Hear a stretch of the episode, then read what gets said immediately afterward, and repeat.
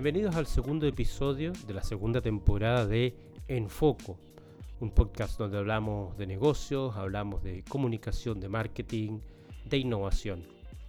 En el capítulo de hoy hablaremos sobre eh, discapacidad cognitiva, la importancia de la inclusión uh, de estas personas en el mundo laboral y para eso estamos con los expertos en el tema. Estamos con la directora ejecutiva de la Fundación Descúbreme, Carola Rubia, para que nos cuente un poco en qué estamos en Chile en este tema.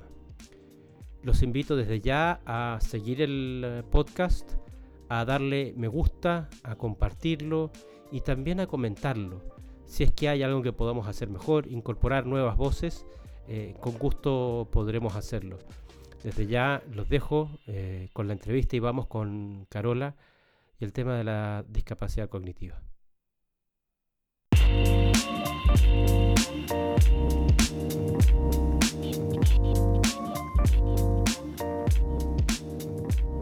Buenas tardes, eh, bienvenidos a una nueva edición de Enfoco. El día de hoy está con nosotros Carola Rubia. Ella es directora ejecutiva de la Fundación Descúbreme y con ella vamos a conversar, a platicar, como dicen en, México, eh, sobre los desafíos de la inclusión laboral de personas con discapacidad cognitiva. Eh, Carola, quiero saber si eh, lo dije de manera correcta. ¿Cómo estás? Bienvenida. Muchas gracias, Martín. Sí, la verdad es que lo dijiste de manera correcta.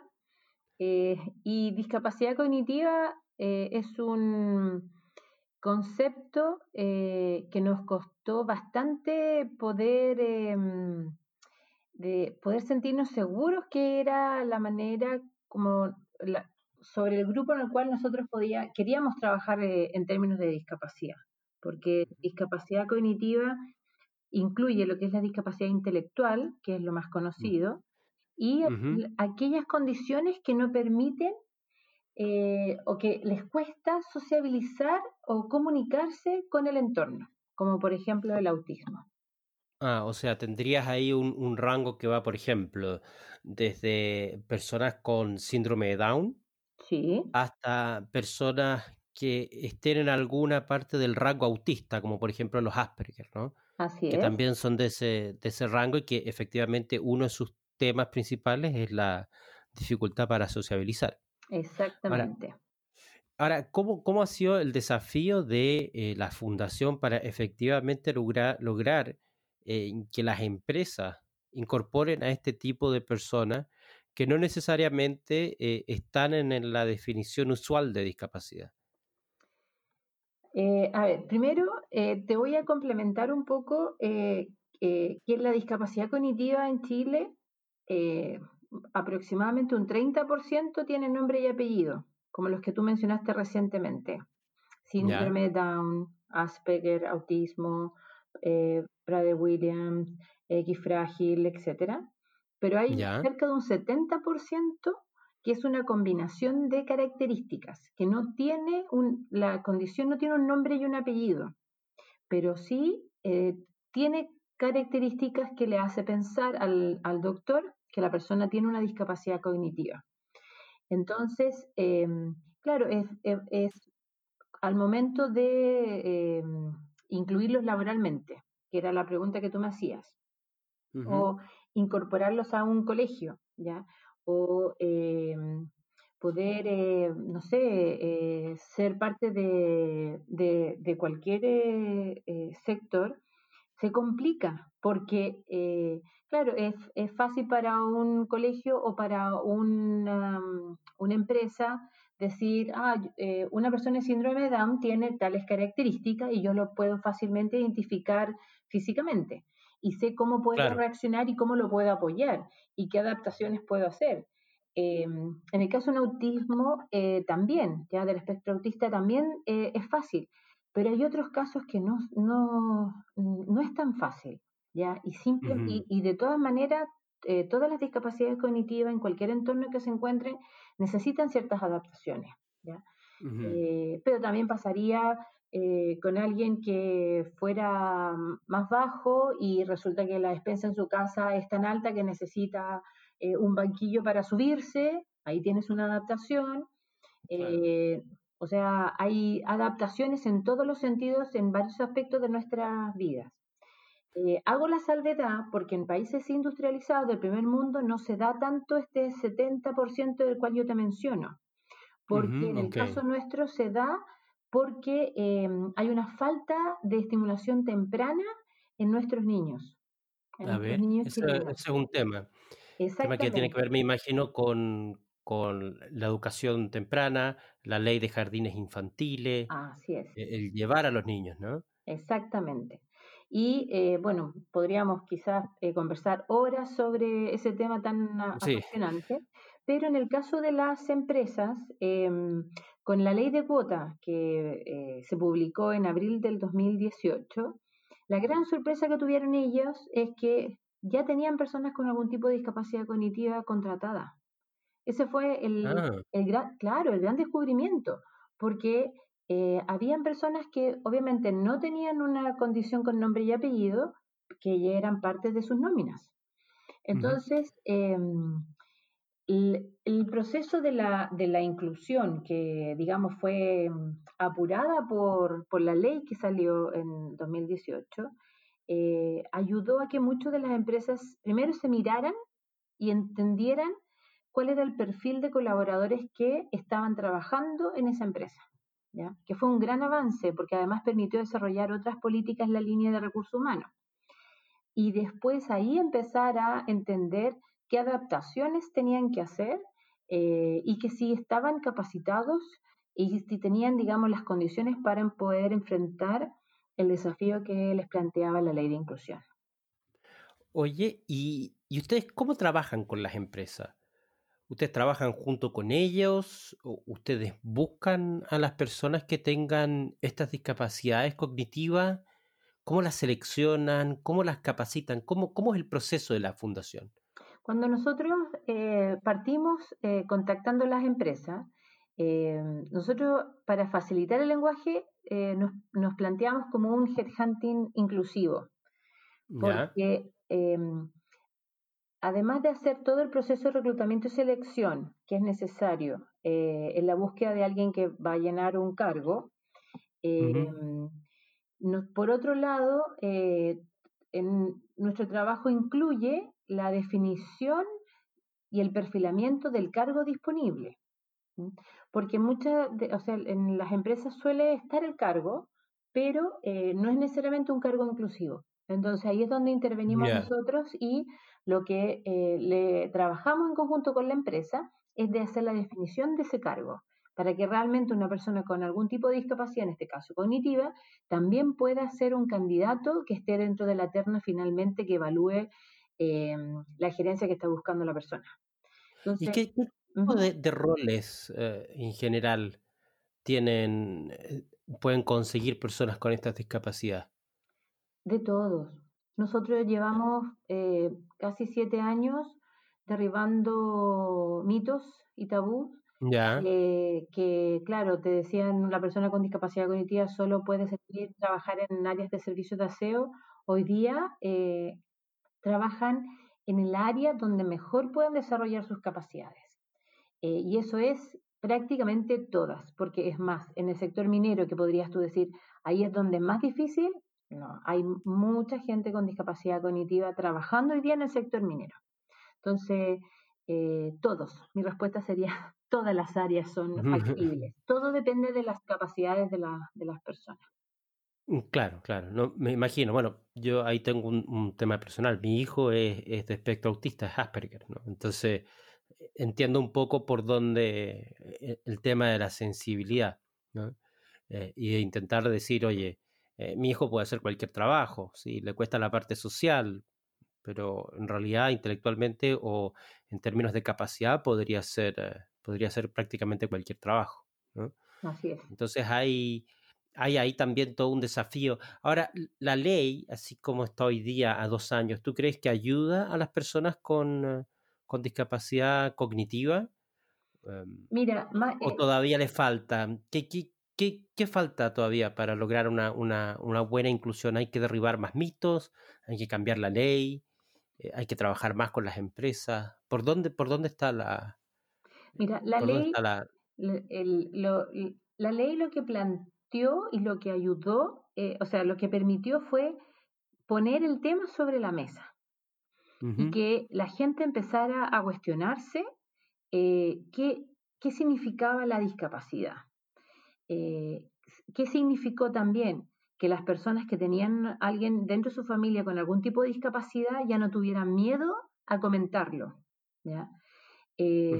porque se estima que uno de cada tres eh, hay una persona con algún tipo de discapacidad dentro de la familia. Entonces, em, eh, hay 2,7 millones de habitantes en Chile que tienen algún tipo de discapacidad.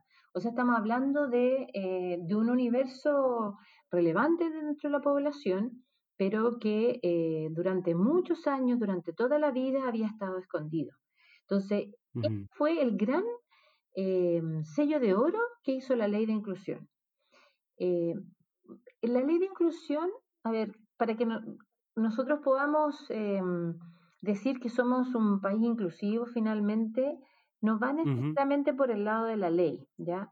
Porque del punto de vista laboral, claro, eh, hay, esto motivó que también las empresas tuvieran que repensar y cuestionarse las adaptaciones que tienen que hacer porque no solamente aplica para las personas con discapacidad, sino que en el mundo también habían tendencias por el lado de género, habían tendencias por el lado de eh, tu sexualidad, eh, etcétera, etcétera. Entonces, em, eh, obligó a que este universo, ya que son las empresas, tanto públicas como privadas, se cuestionara em, otro tipo de, de, temas como era el tema de la diversidad. Pero eh, nosotros tenemos un gran problema histórico, que es la educación. Ya. Eh, llevamos, no sé, 30 años o 40 años donde eh, la educación no ha considerado a este grupo de personas con discapacidad y menos con discapacidad cognitiva, porque durante muchos años se hablaba de, los, de las escuelas regulares, de las escuelas especiales, de las escuelas de lenguaje, y em, Lamentablemente, una persona que, que iba a una escuela especial y pudo haber estado toda su vida en una escuela especial, nunca salió de cuarto medio, nunca salió de octavo básico. Por lo tanto, al, enfrentar el mundo laboral, que era la siguiente etapa natural que tiene cualquier ser humano, no tiene nada que demostrar que estuvo en el colegio. Entonces, eh, tenemos una tremenda generación que hoy día eh, no viene preparada para enfrentar el mundo laboral y tenemos una ley que obliga a las empresas a eh, aceptar colaboradores con discapacidad. Imagínate el gran problema que tenemos. Pero, ¿y eso, ¿y eso es por una cuestión de sistema educativo, de metodología de enseñanza? Eh, los colegios no son integrados, hay colegios que están integrados, hay metodologías que los integran de manera más explícita, como eh, por ejemplo, las metodologías Montessori, los colegios Montessori, o no, no, conozco tanto el Waldorf, en el caso mío conozco mejor el Montessori. ¿Es un tema de metodología de enseñanza o es una cuestión sistémica en que los colegios tampoco están, ni los profesores están, son ciegos a esta realidad de la diversidad cognitiva? Mira, eh, eh, voy a partir de lo general o lo particular en relación a tu pregunta. Primero, los sistemas educacionales, vale decir, los diferentes formatos de educación que tenemos hoy día no em, reconocen eh, a, la persona que pasa por esos sistemas educacionales como eh, no les da el reconocimiento correspondiente. Entonces, eh, el, formato que nosotros hoy día tenemos educación, que hoy día las escuelas especiales han sido transformadas y hoy día solamente tenemos colegios, ya, mayoritariamente. Hay el artículo 85 que puede hablar de las escuelas que trabajan con niños TEA, ya del espectro autista, donde los deja em, eh, todavía, digamos, dentro del formato escuela especial, con todas las limitaciones que tiene esto, que no salen ni de octavo ni de cuarto medio. Em, por lo tanto, hoy día nuestro formato eh, no está alineado al, al Ministerio de Educación, ya nos queda todavía una partecita, como les decía recién, eh, por ende, no todos van a salir con el cartoncito que ya terminé mi etapa escolar, ¿ya? Qué fuerte. Luego, ¿ya? Que eso igual ha ido mejorando, ¿ya? Pero queda una, pero, pero queda una partecita todavía de nuestro sistema. y queda toda una generación, ya porque tenemos que esperar 15 años o 20 años más para que eh, la generación que hoy día ya eh, va, va, a una escuela especial, que hoy día es llamado un colegio, eh, va a recibir su cartón de octavo o cuarto medio y va a poder enfrentar el mundo laboral mejor preparado. ¿Ya? pero eso es, digamos, el marco. Y después cuando nos vamos a los tipos de educación que estamos entregando, em, las opciones necesarias para los diferentes alumnos de diferentes discapacidades eh, no están todas disponibles. ¿ya? Y esa ha sido una de las grandes coyunturas que se dio a partir del 2019 en las Naciones Unidas, porque en un minuto se saltó a que todos los colegios tenían que ser inclusivos. Y así era el movimiento a nivel mundial. Tú veías los países como Finlandia o Noruega, que decían, sí, ese es el formato, todos los colegios, escuelas público-privadas tienen que ir al sistema 100% inclusivo.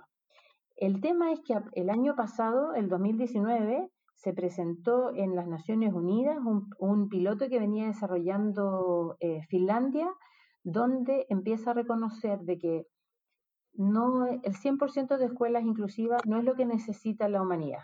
Lo que necesita la humanidad también es la diversidad, vale decir, volver a las escuelas especiales, tener escuelas regulares, tener escuelas inclusivas, tener escuelas de lenguaje, o sea, todas las opciones que nosotros históricamente hemos tenido, ¿ya? Pero unificadas para que todos salgan preparados para enfrentar la siguiente etapa eh, en, su vida como ser humano. Mm, qué interesante. Eh, porque uno habría pensado que es como separar nuevamente, pero en realidad tiene que ver con integrar. Está, bueno el concepto.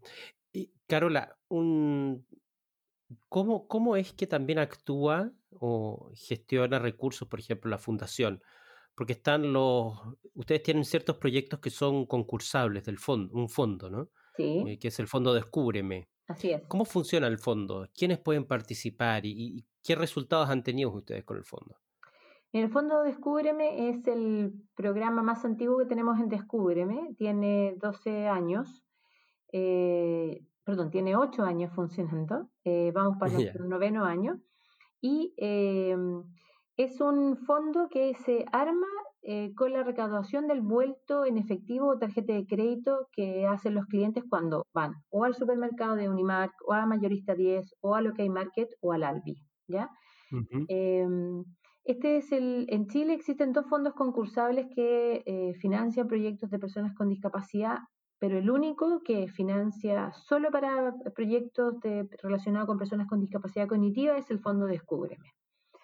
Y em, en estos casi nueve años ya, eh, porque se acaba de lanzar la semana pasada, eh, las nuevas bases para el, el programa del fondo concursable que eh, de, su novena etapa. Em, hemos tocado temas que van en relación a la educación inclusiva, eh, que van en relación em, al trabajo inclusivo eh, y también al emprendimiento porque hemos notado en estos años que hay padres que deciden trabajar con sus hijos en sus propios emprendimientos, teniendo una panadería o eh, siendo jardineros, ya teniendo una pyme relacionada con la jardinería, eh, gafitería, eh, reparación de automóviles como un taller, etcétera, etcétera. y la verdad es que em, en este universo de organizaciones que hemos ido apoyando desde el punto de vista financiero, lo que a mí más me gusta es que también lo hemos ido apoyando en, desde el punto de vista de gestión, ya que es la fortaleza que tiene Descúbreme. Eh, porque claro, todas estas organizaciones son expertas desde el punto de vista técnico en saber qué necesita una persona con discapacidad cognitiva dependiendo de la discapacidad que tenga y eh, cómo ir estimulando y desarrollando esas habilidades para que pueda ir alcanzando diferentes metas. Eh, pero em, en términos de gestión, la verdad es que a veces no tienen todos los recursos ni los conocimientos y ahí es donde nosotros durante el año que estamos entregando el financiamiento también los vamos acompañando y les vamos entregando talleres en los cuales participan. Eh, hoy día lo estamos haciendo de manera virtual. em, y donde vamos entregando herramientas para que ellos puedan ir manejando mejor los presupuestos, eh, sabiendo, entendiendo bien eh, dónde tienen que hacer las inversiones que están para un proyecto en particular, eh, si lo tienen que reorientar, cómo sugerimos, digamos, hacer el análisis de esa reorientación, etcétera. Y la verdad es que no, esto nos ayuda a nivelar a que todas las organizaciones que están trabajando con las personas con discapacidad cognitiva eh, sumen hacia arriba, ¿ya? No, no, no, eh, no, vayan desapareciendo en el camino y especialmente en, en, situaciones tan complejas como las que nos ha, ha tocado vivir. Eh, así que lo bonito de ese fondo, de este programa, que además es un programa porque fue certificado por la Universidad Católica, eh, y que la certificación la Universidad Católica la entregó por cuatro años. Em, eso nos da un respaldo de que no solamente estamos entregando fondos, sino que además entregamos herramientas para que todos eh, mejoremos nuestra gestión, nuestro trabajo y finalmente la persona con discapacidad cognitiva eh, se vea beneficiada. Mm, perfecto. Oye, y mm, en ese sentido, yo sé que ustedes también se están moviendo en el ámbito internacional, eh, que tiene que ver con esta asociación con la gente de Zero Project. Sí. quiero cuéntame un poquito de eso, cuál es el rol que están jugando ustedes y cuál es el objetivo de esta conferencia. A ver, nosotros como Descúbreme somos, estamos convencidos de que el conocimiento tiene que compartirse y que muchas cosas ya fueron inventadas, por lo tanto no tenemos que inventar la rueda. Eh, lo que hicimos fue eh, fortalecer nuestra red internacional, eh, contactando diferentes organizaciones. y en, este, en este camino nos encontramos con la Fundación ESLE, de la familia ESLE, Martín ESLE y su señora Greta. ellos son una familia austriaca, austriaca que viene del mundo también empresarial, porque tenían de Europa del Este empresas que vendían herramientas para la construcción y que decide focalizarse en la filantropía 100% eh, dirigido a lo que es la discapacidad. Nosotros participamos de Zero Project, que es un programa que ya lleva 10 años funcionando, que lo que hace es permitir que, eh, porque tocan cuatro temas, educación, empleabilidad, accesibilidad y vida independiente, eh, que cada año eh, las buenas prácticas a nivel mundial postulan a través de una plataforma su práctica, está evaluada por una red de expertos que también eh, están ubicados en diferentes partes del mundo y eh, donde de estos, no sé, 3.000 buenas prácticas que pueden llegar a presentarse, 75 son escogidas. Y esas 75 ah, son invitadas a hacer una presentación de cuál es su proyecto, cuál es su programa que ya vienen ejecutando en las Naciones Unidas de la sede en Viena. ¿Ya? Ah, perfecto. Lo que nosotros, eh, nosotros fuimos parte de Zero Project, porque estos 75 reciben un premio, un award, ya el Zero Project Award que le llaman. Y eh, el 2017 nosotros recibimos nuestro award por eh, un proyecto que hicimos con SK para la inclusión eh, capacitación e inclusión de personas con discapacidad cognitiva en la línea de bodega y además la certificación de Chile Valora, ¿ya? que era lo que podía complementar esta falencia del sistema educacional. Entonces, lo, bonito es que ahí empezó nuestra relación con la Fundación ESLE, con Zero Project. Em, todos los años seguimos yendo y en un minuto nos dimos cuenta que, claro, Zero Project eh, es en, en inglés, ¿ya? Eh, va gente de África, de Asia, de Oceanía, de Europa, de Estados Unidos, de América Latina también iban. Eh, sin embargo, todo era en inglés. Entonces, eh, nosotros le propusimos a, la Fundación ESLE hacer una alianza porque considerábamos que los hispanos parlantes éramos una enorme comunidad. ¿ya? ahí se dieron cuenta ellos que los hispanos parlantes somos un, porcentaje altísimo dentro de la población mundial y em, les pareció razonable lo que nosotros les proponíamos, porque lo que nos interesaba a nosotros es poder hacer una conferencia eh, en Santiago de Chile para todos los hispanoparlantes. Vale decir, tú tienes en febrero la conferencia en Viena, eh, donde 75 prácticas presentan su programa, Y eh, esas mismas 75 organizaciones son invitadas también a la conferencia de Santiago de Chile eh, un par de meses después, donde aquí asisten mayoritariamente España, pueden ser, bueno, el, México, América Central y los países de América Latina. Oye, ¿y esto cuándo, cuándo piensan hacerlo? ¿Tienen alguna fecha? Bueno, me imagino que con las dificultades que nos ha puesto el virus el COVID-19 eh, cuesta colocar una fecha, pero más o menos ¿cuándo están pensando hacerlo? Nosotros la, tenemos pensado eh, hacerlo en el mes de noviembre, em, en los primeros días del mes de noviembre.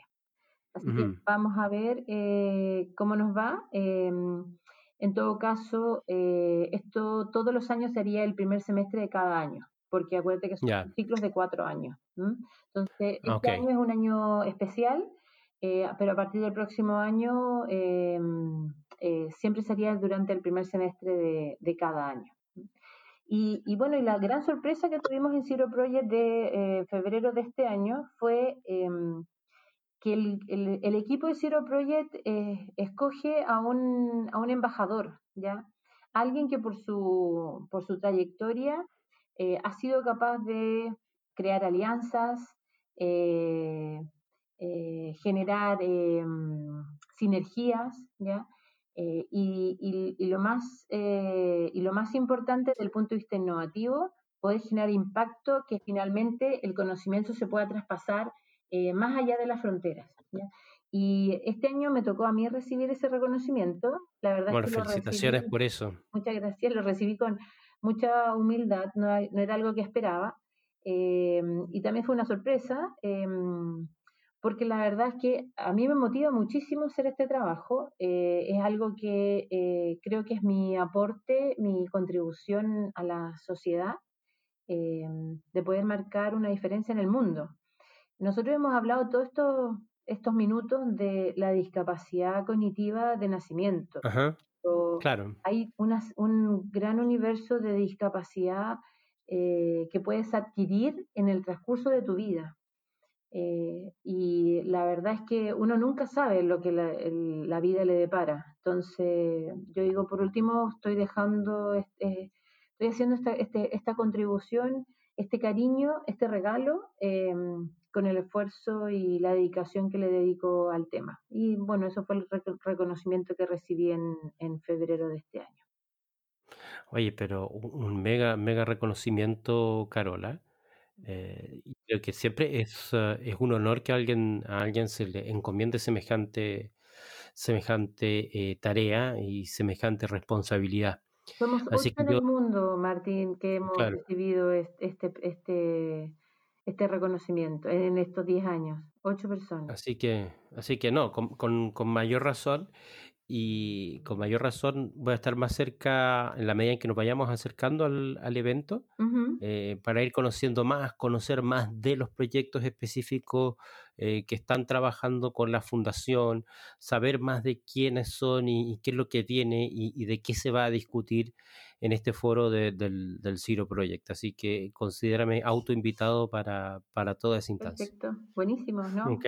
Súper bueno. Oye, Oye, y te agradezco, te agradezco el tiempo. ¿eh? Ya llegamos a nuestro, al nuestro que al tiempo que teníamos asignado para esto, así que agradecerte, Carola, felicitarte por la, por la iniciativa, felicitarte por eh, colocar un tema que en general es invisible para la gente, como es el de la discapacidad cognitiva, y desearles lo mejor con, con la fundación para más adelante. No, te lo agradezco. Y para el próximo te dejo pendiente que podamos conversar de pacto productividad, pero recién está partiendo, por lo tanto me gustaría eh, poder eh, compartirte más adelante, porque es un proyecto de tres años que financia el Banco Interamericano de Desarrollo, eh, de cómo van sus resultados, de cómo van sus avances, porque ese sí es un gran desafío que tenemos como Descúbreme. Así que muchísimas gracias por el espacio y cuando quieras nos podemos sentar a conversar sobre este tema.